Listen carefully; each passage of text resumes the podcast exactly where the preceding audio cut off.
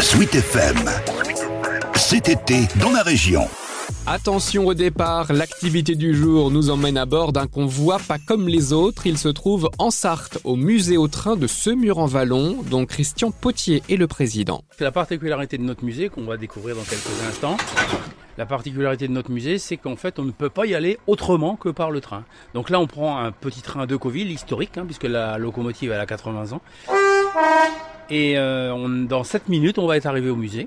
Et par contre, après, quand les gens ressortent du musée, ils ont 15 minutes de train pour revenir là. Ce petit train est de type Decoville, du nom de Paul Decoville, l'inventeur en 1875 à Évry du chemin de fer portatif que l'on emprunte en ce moment pour euh, rejoindre une autre gare fictive où se trouve Chloé, une guide. Il n'y a jamais eu de gare ici. Donc tout ce que vous avez pu voir en bas et tout ce que vous voyez ici autour de vous a été construit de toutes pièces par les bénévoles de l'association.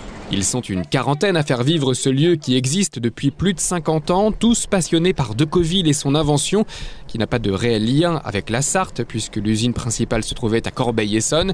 Elle employait jusqu'à 2000 personnes au début du XXe siècle. C'est un concours de circonstances qui a fait que le musée de Decoville s'est retrouvé à Semur-en-Vallon.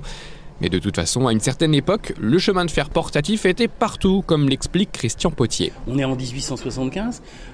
Quand on veut transporter des matériaux, qu'est-ce qu'on a? On a un tombereau et un cheval. Lui, il va arriver avec son chemin de fer portatif. Et donc, il va pouvoir permettre d'aller n'importe où, même dans un terrain difficile, puisqu'un homme tout seul peut poser les rails tout seul. Et puis après, ils font rouler des petits wagonnets. Et bien, on peut trimballer 20 tonnes à 5-6 km heure ce qui était un progrès considérable, ce qui a fait son succès. Et bien entendu, les mines par la suite ont découvert ça aussi. On dit, bah, c'est pour nous, c'est parfait. On monte ce chemin de fer là dans les galeries et puis on va, on va l'utiliser.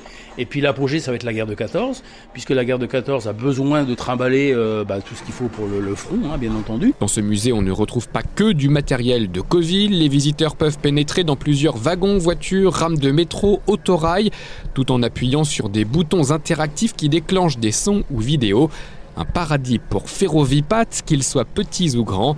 Et au moment de repartir, c'est Paul de Coville lui-même qui salue les voyageurs. Allez, au revoir mes amis. Je vous quitte aux commandes de ce dernier locomoteur sorti de mon usine de Corbeil. Le musée au train de Semur-en-Vallon est ouvert tous les après-midi de l'été jusqu'au 31 août.